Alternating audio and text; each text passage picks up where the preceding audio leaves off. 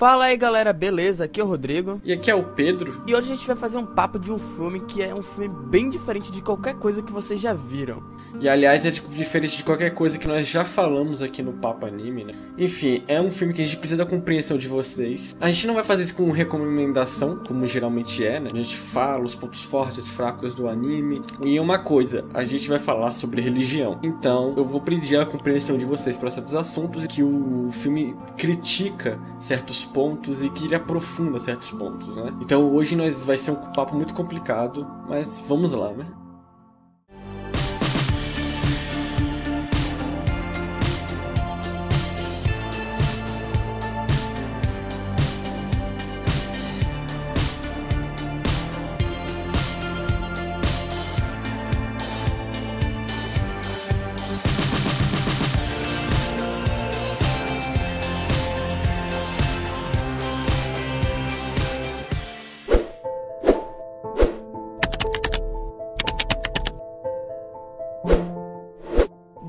O filme se trata de uma garota que tá sempre com um ovo. E o ovo parece ter algum tipo de significado para ela, porque ela protege ele como se fosse um filho. Então o filme inteiro você fica perguntando o que é aquele ovo, tem naquele ovo, porque ela protege tanto aquele ovo. Só que assim, você não vai encontrar ação, comédia ou coisa assim no filme. É completamente diferente. E não tem enredo, não tem nada. É só a garota vivendo com um ovo. Mal tem personagens, É né? isso. Tipo, não dá nem pra considerar ela personagem. Exato, Difícil. eu acho que o, o protagonista ali é o ovo, não é nem a garota. A garota tá ali só porque o ovo não tem pernas, né? Mas é isso, o filme é completamente diferente de qualquer coisa. Você não vai esperar uma aventura de, sei lá, pessoas tentando capturar o ovo, porque não vai. É um filme parado, entediante e pra quem tem paciência. É que eu tava falando aqui com o Rodrigo, né? Que o, o, o diretor desse filme, que é o Mamoru Oshii, ele dirigiu os filmes de Ghost in the Shell e de Ho, que são obras muito parecidas com o Angel Eggs. Ele é fã de cinema eh, europeu, cinema europeu antigo, onde tem muita cena estática, ou seja, cena parada, estática, com nada acontecendo, é, silencioso, sem barulho nenhum. O filme é assim, né? Não tem quase barulho no Nada. filme. Diálogos são raríssimos, dá pra contar no dedo o número de diálogos. O primeiro diálogo que você vê é 20 e tantos minutos, não tem nada. E os diálogos são muito vagos, é algo tímido. É como se o, o autor nem quisesse que tivesse diálogo. Ele só colocou ali pra não ficar, sei lá, algo sem sentido nenhum. Porque não tem, não tem sentido. Mas eu acho que se ele tivesse a oportunidade de fazer uma hora e dez minutos de filme sem diálogo, ele faria. Mas ele colocou um diálogo ali, um diálogo aqui, só pra galera não ficar voando completamente. E ele conseguiu o objetivo dele ali, que a gente vai falar um pouco mais pra frente. E aí que tá, né? O Mamoru, ele, esse filme é de 87. Então, ele vai en- aprender com essa narrativa do Angel Eggs o que ele vai ensinar lá no Ghost in the Shell, lá no Jinro, ou seja, ele vai amadurecer essa narrativa, né? Porque ainda assim, por mais que a narrativa do Angel Eggs seja dura, seja, digamos, opressora, seja difícil de se entender, ele, o próprio diretor entende que ele precisa melhorar isso. Ele precisa chegar a uma crítica mais consenso, com a mesma direção, só que mais agradável, né? Porque assim, é, no- 99% das pessoas que vão ver esse filme por causa do papo não vão gostar. Não- é como o Rodrigo falou, não existe narrativa no filme. Não existe conceitos no filme, não existe trama, não existe personagens, não existe história. É tudo diferente. É como a gente tava conversando aqui antes de gravar. Ele é um exercício mental. Ele não é uma coisa pra você falar é boa ou é ruim. Eu tava conversando com o Pedro aqui. O filme, quando lançou, ele foi muito mal recebido. Ninguém gostou. Então é aquele tipo de coisa que você faz um trabalho hoje e acha horrível. Você dorme quando vê amanhã você acha lindo, entendeu? O autor ele fez mais ou menos isso. Ele viu o filme, ele fez o filme. Ele colocou pra galera ver, pra galera avaliar, ele se autoavaliar e dizer o que tava ruim ali, pra futuramente vir o que, que realmente é importante, o Ghost in the Shell, né? Então foi algo experimental, ele jogou ali pra ver o resultado, ele mesmo viu depois a própria obra, viu o que tava de errado e adaptou isso, melhorou isso, fez o Ghost in the Shell. Ele entendeu que a crítica dele não precisava ser exatamente só pra ele, porque o Angel Eggs tem uma narrativa, como a gente disse, muito opressora. Ele parece ser feito só pro próprio diretor. Ele é um filme pra crítico, né? Isso não é em dúvida. Isso não significa também que o filme seja ruim. Essa é a grande questão do filme. O filme não é pra ser ruim, o filme não é pra ser bom. Bom, a narrativa. É, cara, eu já tinha visto Jin Ho, que é outra, outro filme com a narrativa dele, mas como foi ver a narrativa de Angel Eggs? Foi um, um estímulo mental difícil? Assim, de início, cara, o de início que eu digo é o filme inteiro. é, eu tenho um déficit de atenção, como eu tava conversando com o Pedro.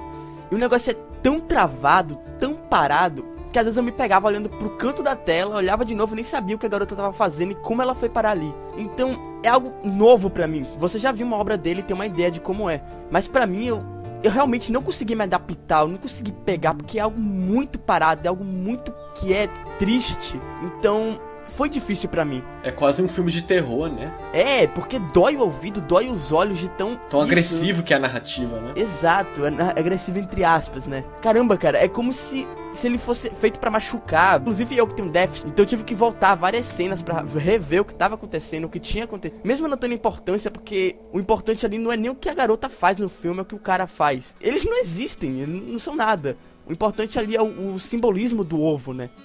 É, os diálogos, como a gente disse, são mínimos, né? E os diálogos só servem para botar lenha na fogueira, né? Ou seja, você já não tá entendendo porra nenhuma ali. E a trilha sonora aí que você falou, você falou que gostou da trilha sonora, né? Eu achei tão foda-se, sabe? Porque é um filme tão vazio, tão parado. A, a, proposta do filme é ser parado, então trilha sonora eu acho que não importa muito a qualidade dela. Assim, eu gostei entre aspas, porque assim, como ele é muito parado, ele teria que ter uma trilha sonora parada. Então ele conseguiu fazer isso. Foi duas coisas completamente paradas. Uma juntou com a outra, elas se casaram ali. Então não é que seja bom, mas é algo que dê certo com a, a trilha, entendeu? E como eu tava falando no início do papo, é, o objetivo dele não é trazer um enredo, ou trazer algo, é trazer algum significado oculto ali que você tenha que decifrar, mas trazer um exercício mental, como o Pedro tava falando. Se você perguntar para mim o que eu achei do filme, eu vou te dizer uma coisa. Se você perguntar pro Pedro, ele vai dizer outra coisa. Se você assistir, você vai entender uma coisa completamente do que nós dois entendemos, entendeu? O criador, o próprio criador falou: "Eu não vou falar o significado, porque não tem significado. É algo próprio para cada um, é algo pra você, sabe? Você vai assistir e dizer, ah, eu vi isso, isso e isso. Seu amigo vai assistir e dizer, eu vi isso, isso e isso. Entendeu? Então não é algo fixo ali. E tem aquela questão, né, cara? Como o filme é uma crítica, principalmente à fé humana, é aí tem aquela questão que eu tava conversando com o Rodrigo antes de nós gravarmos. Você pega, por exemplo, outras obras que têm críticas mas elas têm história, né? Tem personagens e tudo mais. Muitas das vezes os fãs não, não pegam essa crítica, ou pegam, mas não querem absorver ela. A gente tem o exemplo de Madoka, né? Que Madoka ele é uma crítica ao Mahou Shoujo, mas grande parte dos caras que adoram, amam o Mahou Shoujo, cagaram pra crítica que o anime faz. Querem ver no diálogo, né? É, isso, a historinha passa ali. E o Angel Eggs, ele não é um filme que ele só quer, ele quer fazer a crítica e dar uma historinha. Não, ele só quer a crítica. Então ele só impõe a crítica ali e ele espera que você busque entender a crítica. Ele não te impõe, ele não te explica a crítica. Ele quer que você tenha um interesse. E por que que ele quer que você tenha interesse na crítica? Porque, como tava falando com o Rodrigo, é uma crítica utópica. A questão da fé é uma crítica sem resposta. Você pode criticar, criticar, criticar e ela continua nos humanos. Por isso que tem que ter esse interesse.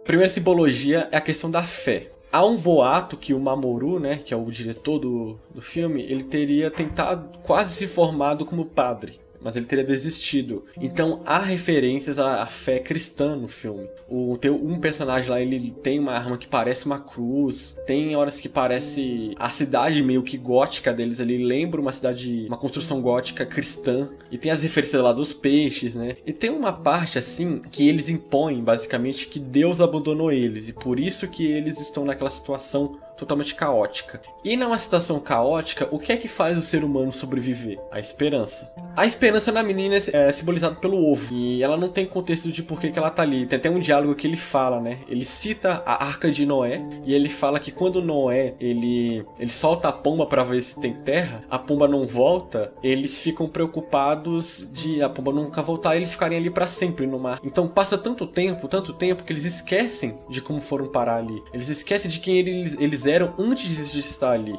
Eles só lembram daquela, daquela situação, daquele local, daquilo que está acontecendo agora. Lembra muito a história do próprio filme. Então, o que só importa é a esperança. A esperança que é o que diz para você continuar. E a esperança é o ovo da menina, que é apresentado o segundo personagem e ele impõe para ela: ah, você não vai quebrar o ovo para ver o que que é. Você nunca vai saber o que que tem no ovo se você não quebrar. Ela, eu tenho esperança, né? Eu tenho, eu, eu guardo a fé nesse ovo. Ou seja, você tem a fé naquilo, você não sabe exatamente o que é aquilo, você tem medo de questionar aquilo, mas você simplesmente acredita.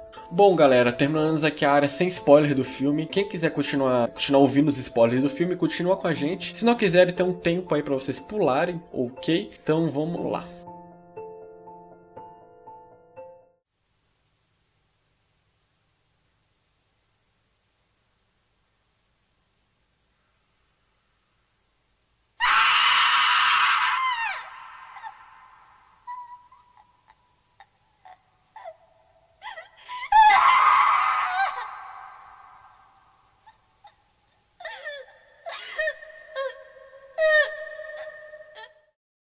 E no final do filme, quando o ovo quebra, chega uma parte que ela ela vira adulta instantaneamente, né? Então, o que a gente pode concluir ali é que talvez quando o ovo quebrou, ela finalmente conseguiu se libertar assim. dessa fé ela amadureceu, ela viu que não era aquilo. Então, eu acho que antes ela tinha medo de acabar com essa fé, essa esperança e nunca mais encontrar outra. Só que no momento que ela, ela vira adulta, aparece vários ovos, né? Então a gente pode concluir que são várias, várias formas de conseguir uma nova esperança. E ela tinha medo que isso nunca acontecesse.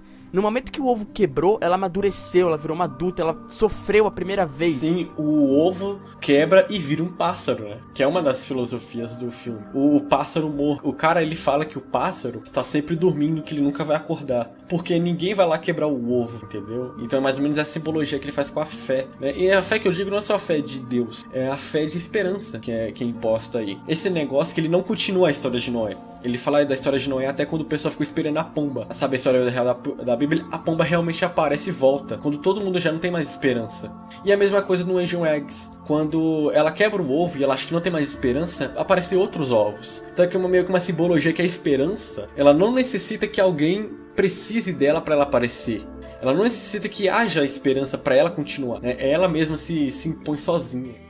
Então, galera, esse foi nosso Papo Anime 11 sobre Angel Eggs. Espero que vocês tenham gostado. A gente tá muito ansioso para ver os comentários de vocês aí do que vocês acharam do filme. Tem isso, galera. Uh, deem joinha no vídeo, divulguem no Face, curta nossa página do Face, porque a gente tá sempre postando lá. É sempre bom ter dois lugares para ver os vídeos, né? Não aparece um, aparece no outro. Uh, siga a gente no Twitter.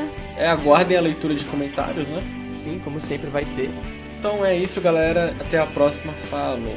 Falou.